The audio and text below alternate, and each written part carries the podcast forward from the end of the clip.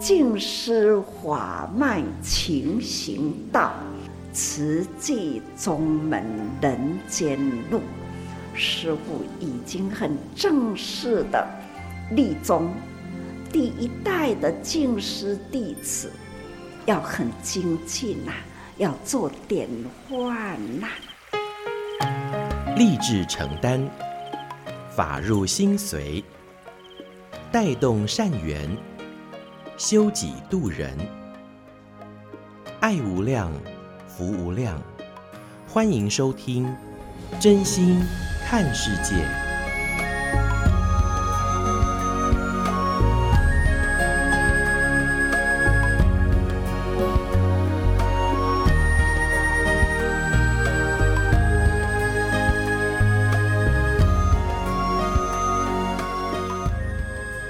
无量福无量，欢迎您收听《真心看世界》。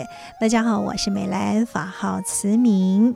在今天节目，首先邀请大家一起来发好愿、说好话、也做好事。不过今天呢，很不一样哦，要先请大家来动动脑。不想说您在生活当中有什么样，哎，你戒不掉的哈，也不肯舍弃的。那其实有时候。呃，不肯舍啊，那换一个方向来想，有的时候真的就是贪着了。那说到这个贪，你会想到的是什么呢？贪吃、贪睡，那贪还有什么？贪名利，那甚至呢，还有就是，哎，贪爱美丽好了。所以呢，这个贪有很多很多。上人跟我们说啊，呃，其实贪着有的时候就是一种固执，甚至呢也不肯去舍离。所以呢，我们很多时候啊，常常不只是贪物欲呀、甚至呢还会贪就是权力。有的时候我们会常常说：“哎呦，你得爱听我的啦，哦，你这样哦才对啦。”那甚至会说。我叫你这样做，你才可以这样做。其实呢，这个是心的执着。如果啊不肯去呃舍弃这样的执着的念头哈、啊，就很容易起烦恼。那这个呢是贪权。那当然啦，这个贪。哎，也有就是贪物质嘛，哈。我们刚刚讲贪吃、贪睡，那贪财。事实上啊，不只是这些。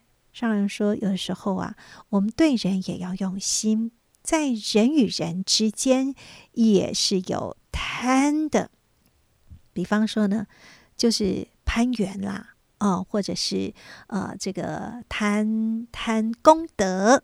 那其实啊，这个都是，所以呢，我们要赶快哈、哦，来在日常生活当中，我们就是要好好的去修持，看到了自己有这样的起心动念，哎，就要赶快收摄回来自己的心。那才不会在贪着这个物欲的部分，贪吃贪睡、贪名利，或者是呃贪财、贪功德等等的。所以呢，在日常生活当中，真的要修的事实在是太多了哈。所以呢，这是在今天节目的首先跟听众朋友们一起来分享。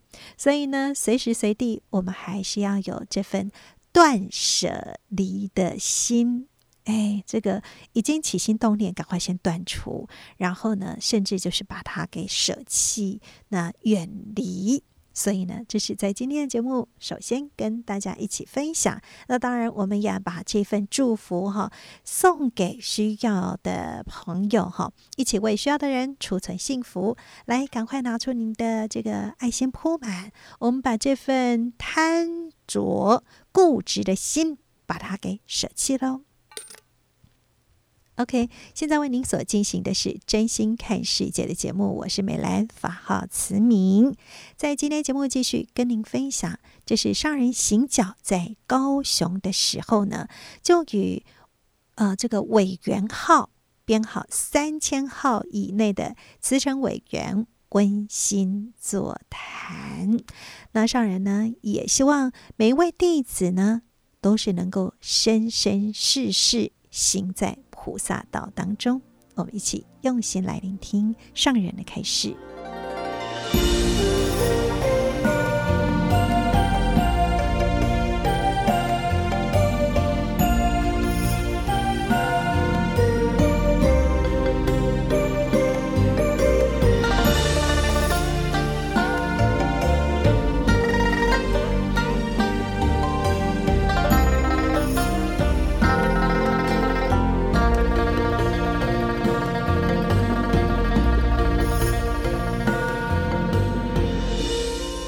大家人呢，替师父培养人才，咱毋是甲责任拢放互伊，咱吼都爱共款承担，共款培养，啊，培养的人都爱负起责任，那真正的慈济事业啦，毋是事业，是志业，所以呢，这个志业啦。是为天下众生把握现在因缘，咱爱甲佛法的精神，真正的呢要传承普天下。所以呢，咱毋是要放下责任，咱是呢要培养呢天下人拢来承担普及。这缘爱结好快，经济压落去，毋是压伫咱的脚底下，咱呢是安尼布善经济，布善经济，毋是干那踮伫咱的脚底里，所以呢爱开阔啦，去布善经济，安尼这个经济难保的。共款，咱的缘呐，生生世世，师傅感觉讲吼，我过去心中就是安尼报，安尼业，所以才会当讲吼，啊，师傅去到叨位，啊，都声、影、身、意，就可以呢，到哪里去了？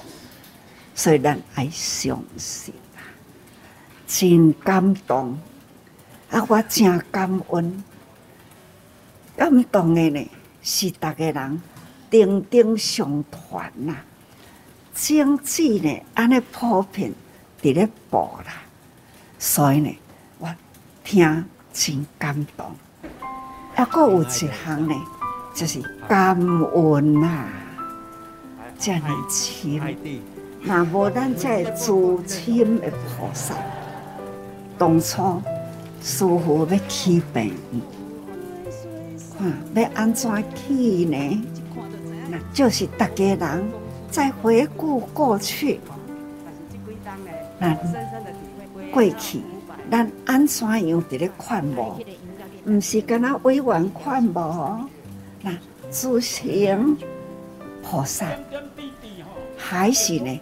家己做，也带人来做，所以咱即嘛在做啦，委员嘛，那这个隆重啦，隆重时候，安尼记住几项的身份，这都是师父要做什么，安尼都赶快脚步安尼接落来，师父要做，恁都是做得到啦。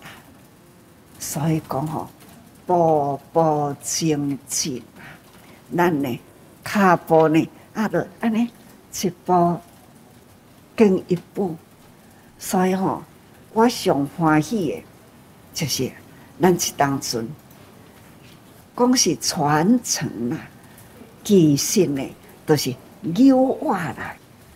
恁有看到吼，咱陆军长去条索啊吼。头前一个拖，后边呢，大家人啊跟上来，倒拖，愈远愈长啦，是愈重哦。因为呢，过去师父迄当阵，简单三十个、三十支德光啊，现在呢，哎千千万万的德光啊，因为已经普及天下了，咱用着欢呼地啦，步步精进，咱现在呢，就是名副其实的。菩萨地，咱脚步是继续精进伫咧踏，所以就步步踏实啦。呀，咱若无踏呢，就脚步虚空啦。所以讲，难难得人心，难得人心，更难得呢，都是无佛法。更较难得呢，就是。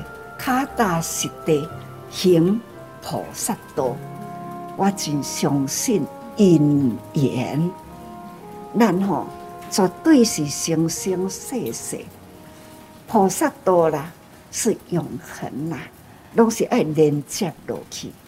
所以咱未来的人间，恁爱知影是足需要咱。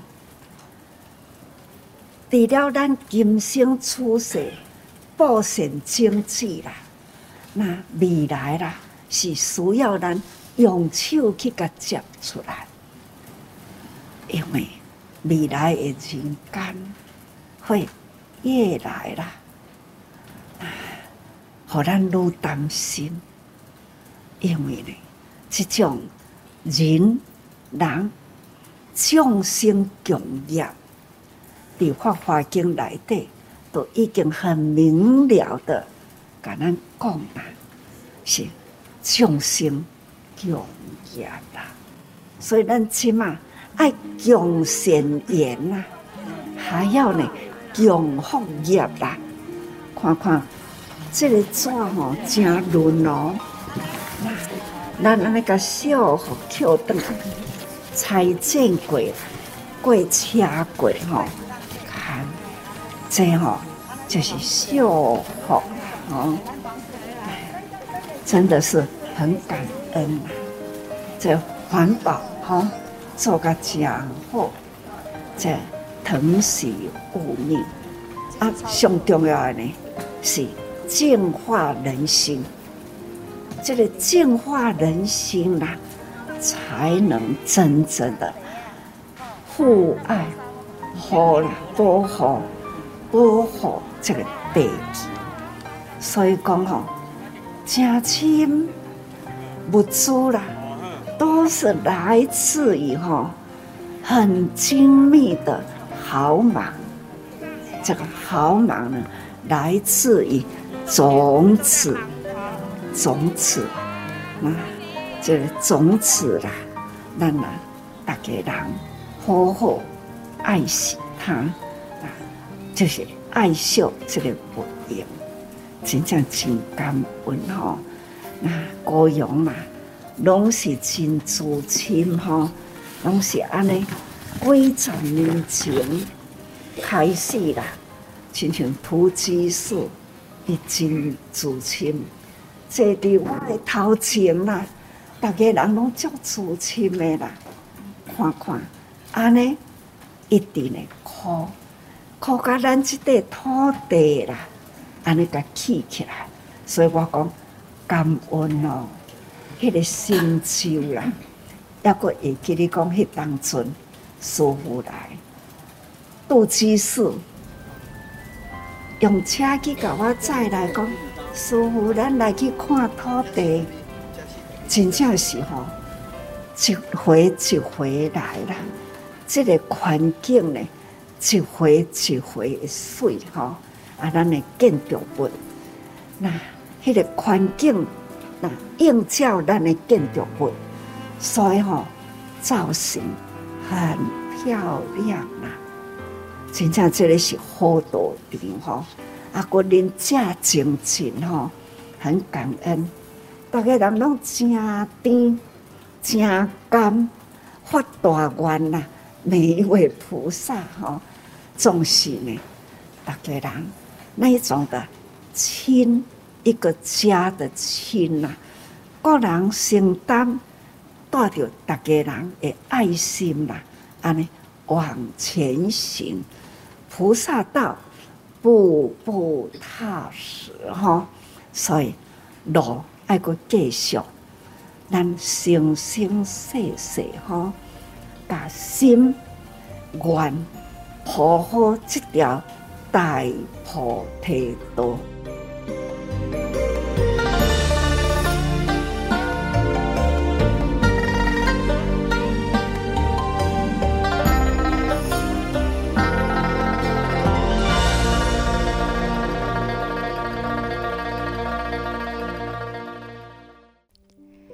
上人开示，因为有这样的一方净土，广开善门，所以高雄静思堂这个庄严的社区道场呢，才能够广招人间菩萨。那当然也要非常感恩，呃，已经过往的杜俊元师兄，他发心捐赠，那么出钱出力，让慈济人在高雄有这样的一个家。那当然，每一位家人都是此际不可或缺的一份子。那这一条的菩萨道还是要继续接棒。那么也希望我们都是生生世世能够共行菩萨道哦。所以呢，在今天我们聆听了上人开示，那么也呃看到有很多资深志工的身影。那这也是许许多多人的护持与陪伴哦，所以现在慈济爱的足迹已经来到了全球一百三十三个国家跟地区了。那么每一个地方也都是因为这五毛钱的力量，小钱行大善，因为有您，有我，有他的付出。那么才能够成就这样的人间善事，所以邀请大家能够继续用我们的信愿行来实践人间菩萨道。现在您所收听的是真心看世界的节目，我是美兰，法号慈明。在今天节目继续跟您分享的是证严法师幸福心法。大家好，我是美兰。有句话说：“男怕入错行，女怕嫁错郎。”其实现代人不管是男女啊，都怕入错行。所以您选择的工作是会有什么样的考量呢？是自己喜欢、有前景、有好的主管、同事的工作环境，还是能够培养自己专业的能力，又或者是跟自己的价值观是一致的工作呢？当然，能够符合以上的条件是最棒的哦。不过，也有人会说：“哎呦，就是钱多事少，离家近就对了。”当然，在面对经济还有社会压力呀，现在也有一些年轻人会觉得努力无用，所以呢，就选择舒适的躺平的生活态度哈。今天证严法师的幸福心法，年轻的魏昌哲。则是要分享他如何早早的确立人生的目标，不仅不躺平，还能够兼顾工作与志工。有人说，这个就是混搭的人生哦。我们一起来听。我是昌哲，其实我在十六岁的时候我就认识了自己，当然了，我现在也不到三十岁哈。当然在。这个十几岁这个年纪的时候，我的旁边的同学在做什么呢？他的假日的时候可能都在出去玩啊，或者是他就会去选择做打工。但我觉得我要很感恩的是，我的家人就是也很支持我。那所以，我假日的时候多半如果慈亲有活动，我都在做志工，跟别的同学相较起来就会很不一样。那其实同学也知道我在做慈济。但是就他们的观点而言，就会觉得这个人很特别哦，很特别这样子。那他们有些人会想要了解，但是有些人他就会很不解。他因为实际可能对他们的印象而言，就是一个年纪要很大的人，然后一定要很有钱的人，然后有钱又有闲嘛，哈，然后这样才可以来做瓷器。可是我觉得在这个过程当中，诶，我自己感受到就不是这样子，哈。所以，呃，在那十几岁的时候，我很感恩我可以遇到了慈济，然后也加入，然后也看到了很多不一样的事情，接触到很多不一样的活动。那在这个过程当中，呃，我也一直在想说，诶，那我毕业后我要做什么？因为后来从五专到了大学的时候，我大学学的是企业管理。那到后来的时候，我就在想，因为又要接近毕业，那我就想到底要工作，我做要做什么呢？那因为我家在西部，那我在想，我要留在西部好，还是刚好有一个学姐就是问我说，那你有没有想要回到职业体来服务？但我我也是挣扎了很久哦，我至少思考了至少两个月的时间。那我就在想，到底要不要回来？我的父亲就鼓励我，他说你应该要走出去，然后让自己有不一样的尝试。他说，如果是他，他会勇于的就离开家里面，从西部到了东部。可是我就在想，花莲呢，好远的地方哦，就是离我家那么远，而且因为我以前求学的时候从来没有离开过家里面，都在同一个地方这样子，所以一次要就要跳到那么远的地方，会不会自己适应不良啊，或者之类的，就会有一些担忧。可是自从父亲那样子跟我讲之后，后来我就想说，好，那我就决定我要回到花莲的职业体来服务，这样。那我记得我在呃车站的那个月台的时候，我就在想说。当年正言上人，他也是从这个地方，然后开始决定他要离家，然后他坐的车子，反正车来了，然后他就搭上往那个方向的车子就去，他也没有设定好目的地，然后但是走出了五十多年后的自己。我就想，哎，可是我今天的方向很笃定哦，然后我就是要回到花莲的慈济，我要替上人做事，我要替天下做事。好，所以我记得我坐上了火车的时候，我在心里面就告诉我自己说，你从现在开始不再是学生，而是你要去承担很多的事情，这样。然后就这样子，然后一路晃啊晃，晃四个多小时的火车，然后就到了花莲，这样。可是，在别人看来，或在我的家人看来，它就是一个钱少事多、离家又很远的一个地方，而且它又是一个呃比较有宗教色彩的一个地方，它又是一个非营利组织。所以工作几年之后，我就发现，哎，我的朋友就会跟我说，他的薪水啊。加了多少哦？好，然后我就会看看我的我每个月的薪资条，嗯，好像有点落差哦。可是慢慢的就会听到有些读气管系毕业的朋友，很多都去做行销公司的行销企划啦，哦等等之类的。那当然有些人就是考公务人员，就是外面的私人企业的工作的朋友就会跟我抱怨说，职场上面他遇到了很多很不合理的事情，他可能跟同事的相处，然后或者是公司的制度。所以观察了一下，我就发现有些朋友，虽然说他的薪资，他可能每一年都可以加个好几千块，可是，在这个过程中，其实他很辛苦，因为他面临到了职场上面很多比较黑暗面，或者是公司制度不完善的时候，其实他们在工作起来的时候会有很多，真是有苦也说不出来了哈。所以他的工作的换的频率就会有点高，就是他这家公司可能待了一年，然后那家公司又待了一年，然后最后就在想，那我到底还要去哪一间公司工作？然后有些人就换了好几个工作这样子。那当然，有些朋友就回去再读研究所。但我自己就在观察这个过程当中，这几年下来，我就发现，虽然说在外面领的薪水好像比我多，然后加薪的幅度也比我快，但是他们内心其实一点都不快乐，而且也找不到自己心里面生活的那个重心。这样，所以我觉得很谢谢的是我的家人对我的支持，然后。还有就是回到慈济之后，因为我觉得这是一个让我感到很安心、舒适的自在。我刚刚前面有提到，我十六岁认识的慈济，所以我在慈济现在至少也十多年的时间。呃，我就是所以我会选择慈济的原因，是因为我记得我第一次参加慈济慈亲的一个茶会的时候，我们看到了我们的很多的师兄师姐，然后还有当时我们的学长姐非常热情的招待我们，跟我们分享。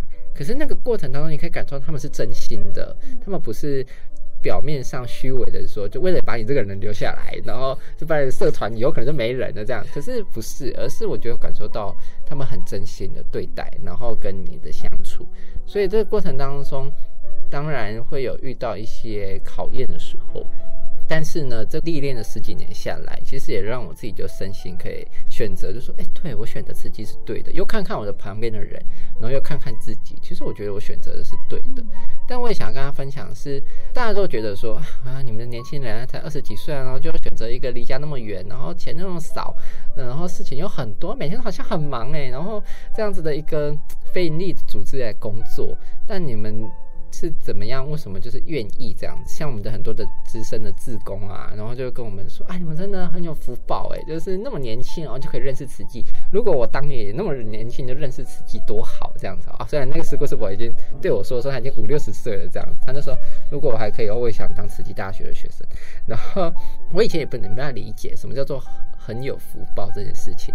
我就想啊，慈亲回来建设工作就是很有福报嘛，就是我也不知道那福报到底在哪里这样。然后自己有时候也会想要退转的时候，可是我觉得很神奇的是，当我自己想要退转的时候，我就会梦到上人，上人就会来我的梦里面，但他也许没跟我讲太多的话，可是我自己醒来之后，我就会先大哭完之后，然后就觉得天哪，我怎么那么忏悔的？就是我为什么选择了一个我想要离开，心甘情愿选择了一个团体这样子。可是我觉得那个哭完之后，就会让自己更加的努力的投入在这里面，所以。原来别人可能看似这是一个很不可思议的一个选择，可是我觉得，就像我在一本书上面看到的，他说，人生就是一连串的抉择，而我们的选择跟处理方式会决定我们成为一个什么样的人。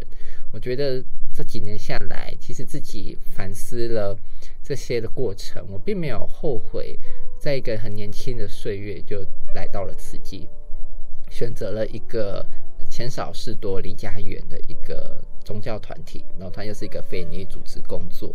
那但这个过程当中，我觉得我也要很谢谢我身旁有很多的呃，不管是我们的前辈，或者是我们的志工们这样子的一路的陪伴。其实他陪伴我走过很多，嗯，当然也会有惶恐，或者是感到挫败的时候。对，这样子一个信念，就是坚定自己的选择，把自己的心安住在这里。呃，它促使的我就是。在接下来的人生里面，我还是愿意继续投入在慈济里面。这样，那当然有些人就会说，可是你身体就好像也不好。就像我去年，就是我五月的时候做了一场脊椎的大的手术。那个手术的时间超乎了我原本的想象跟医师的预估，这样，那我原本想说，哎，可能四个小时哦，结果后来发现好像耗了更长的时间。刚好在去年，我就接了呃培育的客户的窗口，因为在我们的团队里面有很多都是新来的职工哦，那有些人很年轻，有经验的其实并不多这样子哦。那我记得我在手术之前的时候。他们就会说啊，可是昌哲，你就是这样去手术啊？啊，那我们那个培训课的时候怎么办呢？这样子哈，那因为刚好去年有遇到疫情，那因为疫情是打乱了非常多的事情，那所以我们从实体也变成要线上这样在进行，但是大家从来就没有这样子的经验，其实连我自己也没有这样的经验过。但是我觉得就是有那份大家彼此的信任，然后大家一起合作，所以就是身为一个窗口，就是要把大家的心安住。所以我记得事先就跟大家缜密的讨论好，我们要怎么进行，怎么进行。那到活动那天的时候，虽然我人没有办法到现场，而且因为术后其实还在休养的阶段，但我觉得就是刚刚我前面提到的，嗯，我们自己的选择，所以我们会很心甘情愿的去做，虽然身体有痛，但是就像。呃，上人说，有时候就是痛快，痛快了哈。因为自己的身体虽然有痛，但是就是痛快，痛快过去了就好了，这样。所以我记得在那个时候，虽然在休养，但我觉得我自己还是很乐于的投入做客户的职工，就是跟大家讨论啊，然后还有在课程的时候，人没办法来，但是我还是可以透过科技去关心到现场的状况。然后事后的时候，我们的伙伴们就会跟我说：“哦，你知道你没有来的时候，我们大家都很想念你嘛。”然后一直都一直在讲你，哎，这样子啊，哦，这样。他说：“你不知道你耳朵会不会很痒？”这样的哦。然后我就说：“好，我我会赶快就回去这样子。”然后当然也后来也很顺利的，就是呃休养过后，当然一个大的手术之后还需要一点休养的时间，但是至少自己很感恩可以行动自如的去。所以呃后来就有些人人。就会问我说：“可是你身体不好，那你为什么还要继续这样子投入在做慈济？然后是什么样的信念？”我觉得那个是一个身为受证的慈济之工，跟证言上人的心里面的承诺跟约定。慈济。跟在外面职场是一样的，他也是会遇到铁板的时候，而且有时候踢到铁板还很大块，这样子。人与人之间，然后真的是人很好写，但是就是人与人之间相处起来是很困难的事情哦。事情都，我就觉得事情终究会过去，但是人与人之间的问题才是更大。所以有时候就想想，哦，我提到那个铁板，我到多给，但是要怎么办呢？但就是我刚刚讲，自己想要退转的时候，上人就会来到梦里面。但这个过程当中，但是事情总是要解决啊，也不是哭完好像就完全都没事。但是在这个过程当中，我觉得我学到了呃人与人之间的相处。那怎么学呢？其实就是在慈济里面，我们不断一次一次的磨练。当然我，我像我自己喜欢阅读，所以我觉得阅读帮助了我，呃，看开了很多事情，也想通了很多的事情，也让我更心里面可以更加的安住在一个地方，然后可以让自己的思维有不一样。所以我觉得阅读也帮助我很大。但另外一个就是人与人之间的相处，我觉得不论是在慈济里面，还是在外面的职场上面。人与人之间的课题永远是学习不完的，但是这个过程当中，它也是我们在生活中修行的一个很重要的课题。就是大家以前原本认为，可能修行就是要去道场，要去拜佛，要去念经这样。可是我觉得在慈济里面，我学到一个很重要的点，就是它是很生活化的。很多的修行，它其实在生活当中。如果我们没办法跟我们亲近的人，或者是跟我们身旁的主管同仁有很好的相处的话，那就算我们呃念了再多的经，其实那个帮助也不大。这样，所以因为我们外在显现给人家看的就是不好嘛，所以我觉得这个过程当中，在慈济里面，我学到了一个很重要的是人与人之间的相处。而这样子一个信念之下，其实就是不断透过一次一次的磨练，然后一次一次的互动。人与人之间的互动，然后经过了时间，还有很多这样子一个，呃，在接触到上人的一些开示之后，他帮助了我，呃，继续往下选择走这条的慈济路。所以我想跟大家分享的是，十几年下来，我自己并没有后悔，我选择了走上慈济这条道路。呃，我也相信我自己在未来的路里面，我还是会继续的往前走。那但也很欢迎大家，就是我们都可以一起来做很快乐的慈济人。那我们在这个过程当中，我相信大家一定会有满满的收获。魏昌哲在十六岁时求学开始当志工，而入社会则选择了在慈济工作。可能在一般人眼中是钱少事多，离家又不近。但是几年下来，他说与同龄的同学朋友相较，他更加坚定自己的选择。尤其他也不因为脊椎手术而缺席当志工。这就是证严法师所说的人生的价值。有的人呐、在人生啊，庸庸碌碌的。都是为了生活而庸庸碌碌啊！有的人呢，是为了众生呢，而幸幸福福的付出啊！这人生就是不一样。应该呢，要知道人生为何活在人生？人生人与人之间呐、要生活下去的呢，要价值在哪里？那应该就是使命啦，我们的使命感。当然，我们做什么事呢，就要像什么样的人。那当老师啊，就要负起老师的使命。那么在公司呢，也要负起了为公司付出的。所以，当然都是要专心付出，这就是人生使命。不过呢，这只是为了生活的使命啦，生活人生嘛，所以为生活呢，得要付出哦。那我们在生活中呢，也应该呢，为付出而生活的人生。你是为生活而工作，还是为工作而生活呢？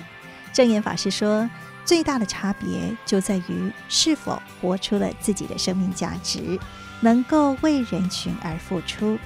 所以，您要选择什么样的人生呢？是幸福付出，还是庸庸碌碌过一生？我是美兰，正言法师的幸福心法。我们下次再会，拜拜。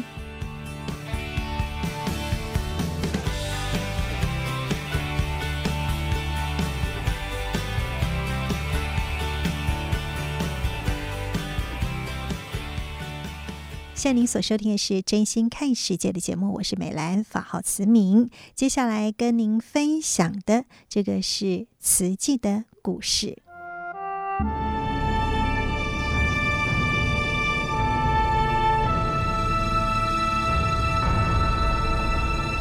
慈济的故事，信愿行的实践系列三。心莲，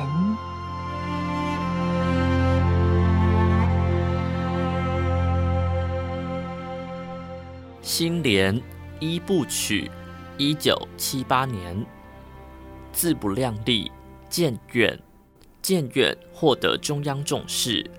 一九三零年，出生在花莲吉安的吴水云，台湾师范大学毕业之后，返回故乡任教。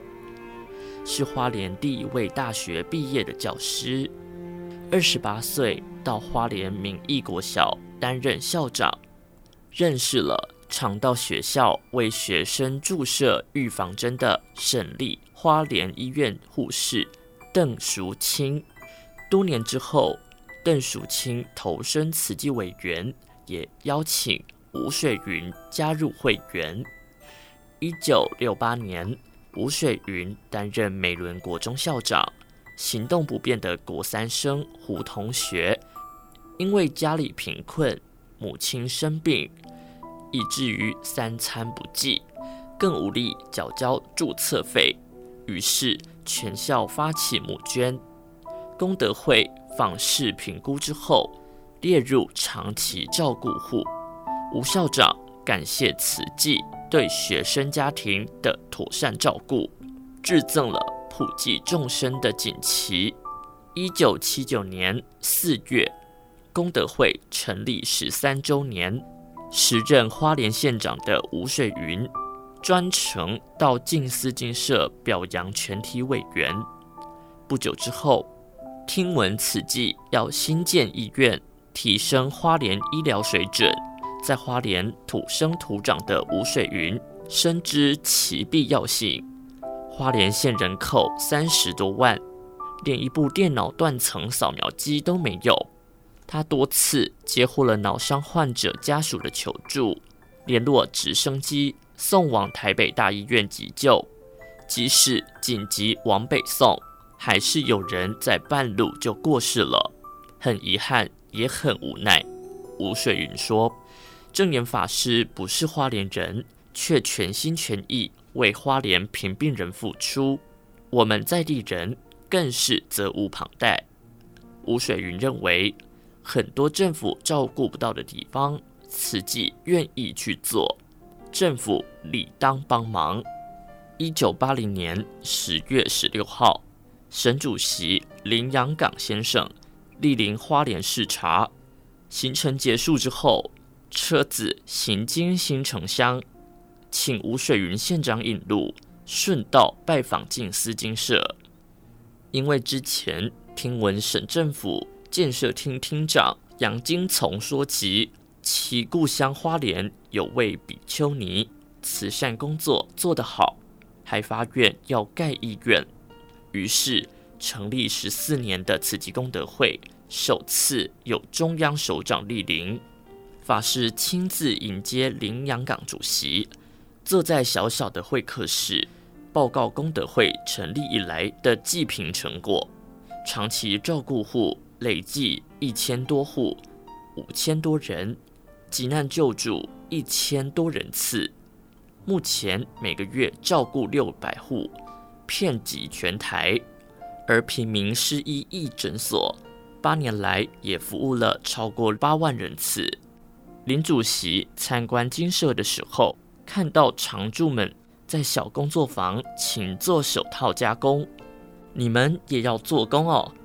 法师回答主席：“是啊，这是常住生活的来源。”主席抬头看到大殿的屋瓦和铁棚破损，询问后得知是五年前被尼娜台风吹坏，至今没有钱可以修复。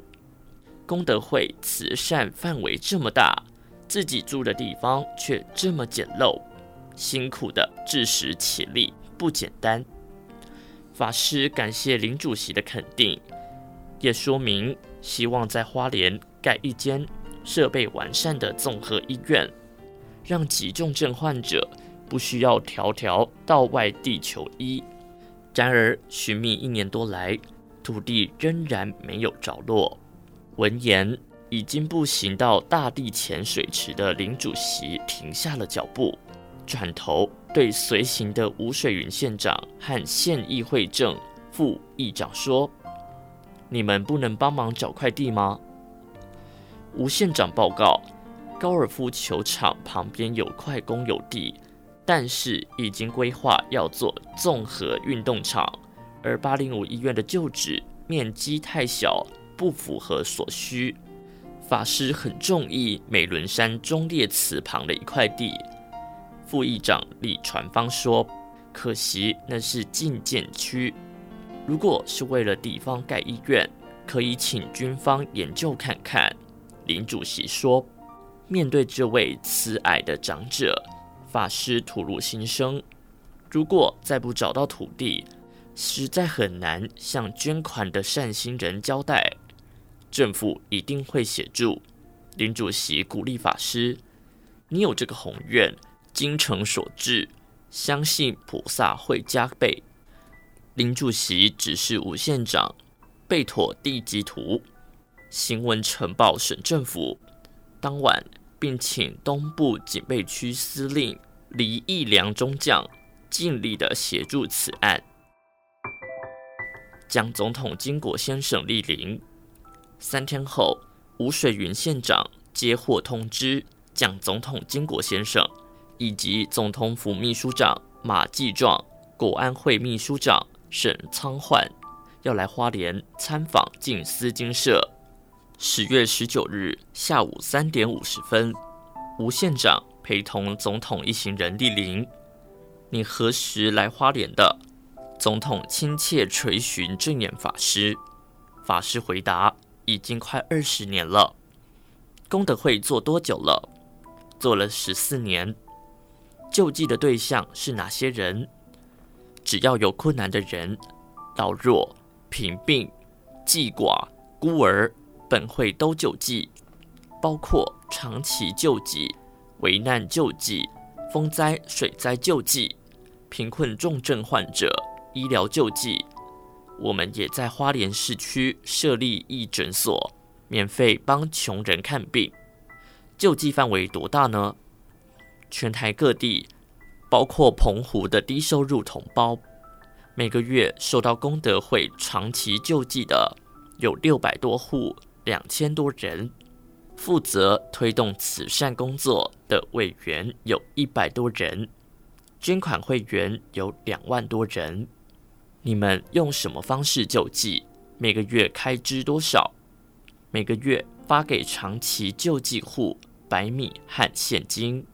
花莲地区的平民到本会领取，其他县市到当地分会或委员的住处领取。每个月长期救济的部分支出金额一百多万元。总统进一步问：善款从哪里来呢？法师翻开《慈济月刊》征信部分，呈给总统看。由各县市慈济委员向会员劝募，委员是本会的支柱义务职，除了劝募，也负责评户访视。什么资格可以担任委员？总统问。吴水云县长代答：各阶层人士都有，只要热心慈善事业者都可以加入。参加会员要具备什么条件？法师回答：只要有爱心，每个月捐资多少不拘。像吴县长每个月捐五百，就是本会的会员。得知金舍常住师傅自食其力，耕作、做手工赚取生活费，信众的捐资一律作为救济基金。总统点头赞叹：你们真了不起！为社会做这么多事，实在辛苦。临行前，总统加冕大家：你们面对这些可怜的人，要当做自己的人，对他们的痛苦要当做自己的痛苦，用这样的心来帮助他们。总统当场交代吴水云县长，全力的协助慈济解决建院土地问题。土地露出曙光，焦灼一年多的建院用地，就在省主席和总统来访之后，露出一线曙光。九天后，十月二十五日，李义良中将以及吴水云县长陪同法师来到美仑山，勘察位于忠烈祠右侧上智路的一块土地。标高一百零八公尺的美仑山视野良好，从山上往下望，整个花莲市区一览无遗。早在清朝的时期，这个地方便是军事要塞。日治时代建有不少的军事碉堡。从花莲火车站望过来，便可以看到山上两个圆形的雷达。此行勘察的土地。就位在两个雷达中间。祖籍大陆江西的李司令谈起，母亲信仰佛教，每年都要前往安徽九华山朝拜，四月上山，七月后才下山。师傅，其实我也是佛教徒，但是以前我都不敢让别人知道。李司令说，来台湾三十年，看到天主教。基督教在各地普建医院、学校、养老院等等，佛教却没有。佛教给社会大众的印象是消极而避世的。法师为了花莲民众，积极地筹建医院，这是佛教徒的光荣。现在开始，我可以坦然告诉别人，我是佛教徒。美伦山此次的勘地之行。为了寻觅无着的慈济医院建地，打开了一道希望之门，也为正念法师带来一股信心。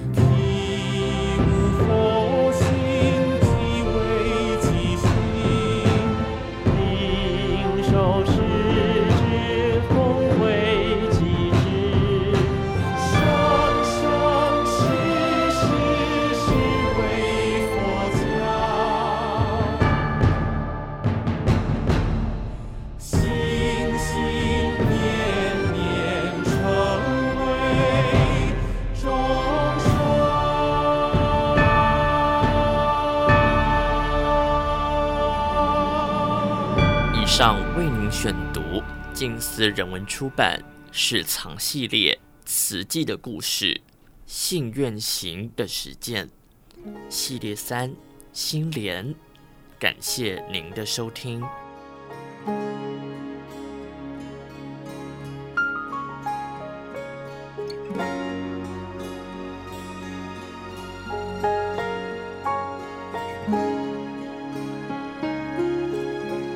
慈济的故事节目最后跟您分享的是《衲履足迹有声书》。透过这有声书的分享，我们也希望呃每位朋友，我们都能够呃将法用在生活当中。Q 步，那么遇到事情对五换刀。正言上人衲履足迹。大家好，这里是正言上人衲履足迹单元。接下来念的内容来自《慈济月刊》第六百七十七期，时间来到了二月十七到十八号。形象也是身教，静思小语是从服装仪容到言行表达都是无声教育，端正的形象能安稳人心，真诚为孩子的将来设想。二月十七号，慈济大学的慈诚义德。和上人座谈，随同的有三位乌克兰籍的学生，其中一位同学献唱了乌克兰的名曲《母亲与家的爱》。上人开示，慈诚义德会用父母的心来照顾同学们，彼此本来不相识，却因为慈济而相遇。师兄师姐要惜缘，也要教孩子懂得感恩。乌克兰的孩子来到慈大，师兄师姐们帮助他们把华语教好。帮助他们学好华语，至少口语表达要清晰，才不枉这么远来台湾一趟。要有感恩心，所结下的这一份情才是真情。他们的华语发音如果没有调整好，就失去了教育的价值，只是来到这里与我们结一份感情而已。我们要为孩子的将来设想，一定要让他们学习得很正确。上人对师姐们说：“大家身穿八正道制服，整体服装仪容很端正，连口罩都要佩戴整齐。现在的人间不平静，大家的心很不安。我们从形象到言行表达，都要让人觉得安心。上人的要求的确很细腻，因为我们的表态要让大家看了觉得这是慈济人。上人希望慈诚义德会具有法脉精神。”不管是委员还是慈诚，都要深入静思法脉。慈济宗门属于佛教，而我们的心胸开阔，不会排斥其他宗教。慈济人心中有法，具有慈悲大爱，平等视众生，苦众生之苦，只要有缘可以接触帮助得到，就有把握因缘，就把握因缘去帮助，给予真诚关怀还有呵护。上人指出。无缘大慈，同体大悲，这份爱要不偏不倚，行于中道。真诚疼爱孩子，就要好好的辅导他们，教他们把握时间，专心学习，还要教他们尊重、爱惜所有的生命。上人谈到慈义会，前身是慈济护专刚开学的时候设立的义德母姐会。当时多位义德妈妈现在年纪大了，或者已经往生，继续投入慈议会和孩子互动的寥寥可数。教育的希望必须永恒，期待师兄师姐多接引、多传承。慈议会的精神和行动要代代相传，会命不断延续，永远都有真诚护持慈济教育的慈诚义德和慈济精神陪伴。用慈济精神陪伴慈济学校的孩子，对于这些海外的学生，慈义会给予家的温暖，他们会彼此贴心。除此之外，要引导孩子们认真学习，从看得到的形象、听得到的语言表达慈济教育成果。所以，慈义会要帮助他们在互动当中矫正他们的发音，传承慈济人文，帮助他们安稳身心。教育置业刚起步的时候，需要用慈济人文精神和慈济形象为孩子做身教，让师生安下心来。慈济人的行仪是不需多说的教育，所以我们随时要整理好自己的仪表，这是慈济人的坚持。踏出的每一步都要感恩。二月十八号的时候，花莲慈济医院的医生核心共事营返回精舍举办。上人聆听心境还有晋升医师们的分享后开示，每一位自从立志要当医生，就守志奉道，守着你们的志向，认真精进。医疗每一科都很重要，汇合起来，随时抢救生命、抢救健康、抢救爱，日月年都在这里守护生命、守护健康、守护爱。上人表示，当初克服万难要在花莲盖医院，就是希望这一所大医院能够长久的在这个地方守护生命、守护健康、守护爱。所以在如何辛苦，都要依然坚定。路是人走出来的，要靠着人的双脚去走，而且前脚走，后脚放，才能一步步往前走。大家投入医疗工作。一所医院里面有多少科室，少一个科室都不行，少一个科室都不行。所以我们的心胸要很开阔，彼此用感恩的心互动。就连爬楼梯，脚下每一阶都干干净净的，也要步步说感恩。感恩清洁人员把环境打扫擦拭得这么干净。上人说，人的生老病死都是苦。而医疗却和生老病死息息相关。出生的时候，婴儿稚嫩肌肤触碰到空气的时候，刺痛如同锋刀解体。然而，生的苦痛不在记忆里，病的苦最折磨人了。尤其是身患绝症到了末期，已经没有治愈的希望。除了疾病造成身体的病苦，还有与家属生死诀别的心情，非常苦。所以说，病苦最难堪。医疗同仁在工作岗位当中，面对都是生命的苦难。上人期勉大家是用佛心、大医王的精神，抚慰病患的身心之苦。大医王是佛陀的别称，《无量易经》有“医王”“大医王”，分别病相、小了药性的句子，医师们可以深入了解经文的意义。人生苦、空、无常，许多人对未来有许多的规划和梦想，却因为突如其来的病痛而幻灭了。医生们也很想治愈所有的病人。让他们继续完成生命的规划还有梦想，但是医疗发展的再快，仍然有难以解救的恶疾，只能用因缘果报的道理来看这种遗憾。佛法所说的因果具有科学逻辑，上人说世间的学问和宗教方向并不冲突，佛法道理广无边际，生理学、心理学、哲学等问题都包含在其中。信仰宗教让人懂得道理，人生有正确的方向、明确的目标，而不是让人拜求福报。要有福，就要先造福。遇到困难的时候，心中有信仰，就有所寄托，能够安下心来，提起智慧面对。然而这个时候来盘点生命，回顾来时路，总是觉得安慰，此生无悔，很感恩。各所慈济医院的院长都很尽心尽力，带领全院团队用单纯真诚的心来付出。上人最后说道：“慈济是一个天下大家庭，同仁们都在这个大家庭里面。上人很疼惜大家，也很珍惜大家。看到不少的年轻医师是从慈大毕业的，有人从国中就在慈济学校就读。”也让上人很欣慰，教育志业培养人才，让医疗有希望。人才守护置业就是大爱，感恩大家守志奉道，让人间有大爱有希望。感谢您收听今天衲履足迹单元，我们下次见。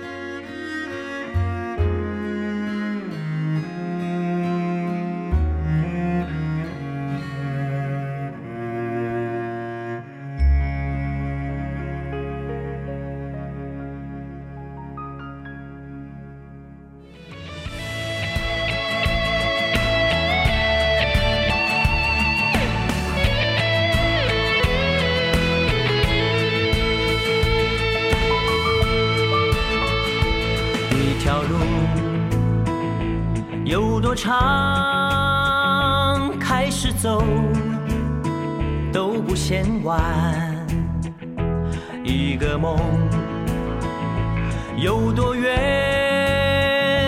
不放手就不怕难往前飞就不会留下遗憾。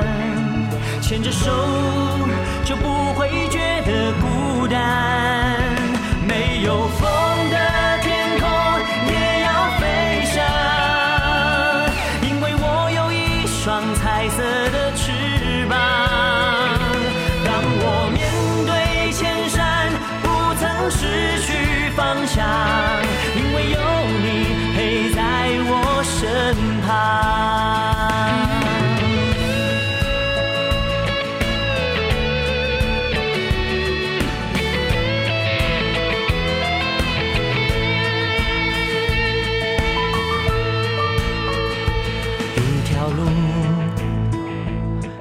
长，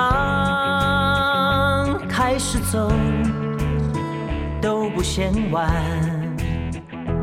一个梦有多远，不放手就不怕难。往前飞就不会留下遗憾，